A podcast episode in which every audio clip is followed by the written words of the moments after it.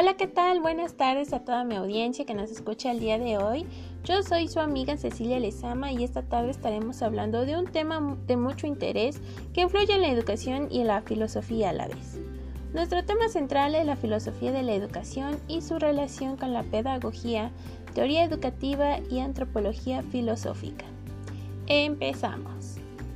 Aunque muchas veces ha negado la utilidad para los estudios pedagógicos de esta modalidad de reflexión cercana a lo filosófico, puede decirse como desde una perspectiva internacional se consta si atendemos a la relevante tradición que sostiene la investigación en la filosofía de la educación, que es una de las más consolidadas internacionalmente que entendida como una forma de acción humana, la educación constituye una compleja actividad donde se toman innumerables decisiones.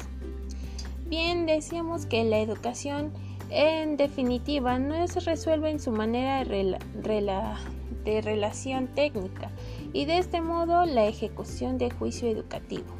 Y la toma de decisiones pedagógicas requiere también cierta sensibilidad de forma de tacto pedagógico y disposiciones intelectuales como la claridad, el rigor, el amor por la verdad, un tipo de pensamiento muy particular orientado al bien formativo del sujeto de la educación. Además, en todo esto se compromete pues tanto una filosofía y una antropología y una reflexión ética de la educación. Además decía que como todo ejercicio de comprensión educativa presenta una estructura reflexiva. Decía que la filosofía de la educación adoptaría ella misma el mismo carácter experiencial, crítico y reflexivo.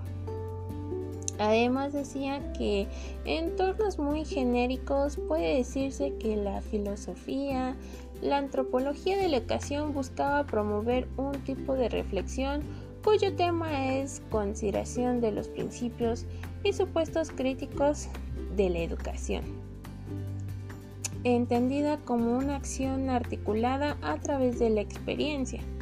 Decía también, no sé, que la reflexión filosófica y antropológica de la educación planteaba entonces diversas clases de interrogantes, como por ejemplo, ¿cuál es el centro de la relación pedagógica?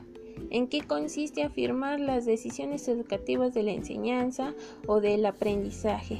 ¿Qué es lo que se juega en todo centro educativo? Además de estas preguntas, son muy interesantes que pues nos hacen reflexionar, ¿no? Cada uno de nosotros pues cuenta con diferentes puntos de vista. Me gustaría escuchar qué, cuáles son estos puntos de vista que tú, que tú tienes acerca de estas preguntas que yo realicé. Tú, eh, tú que me escuchas, pues respóndeme en los siguientes comentarios. Para la próxima nos vemos. Que tengan una excelente tarde. Hasta luego.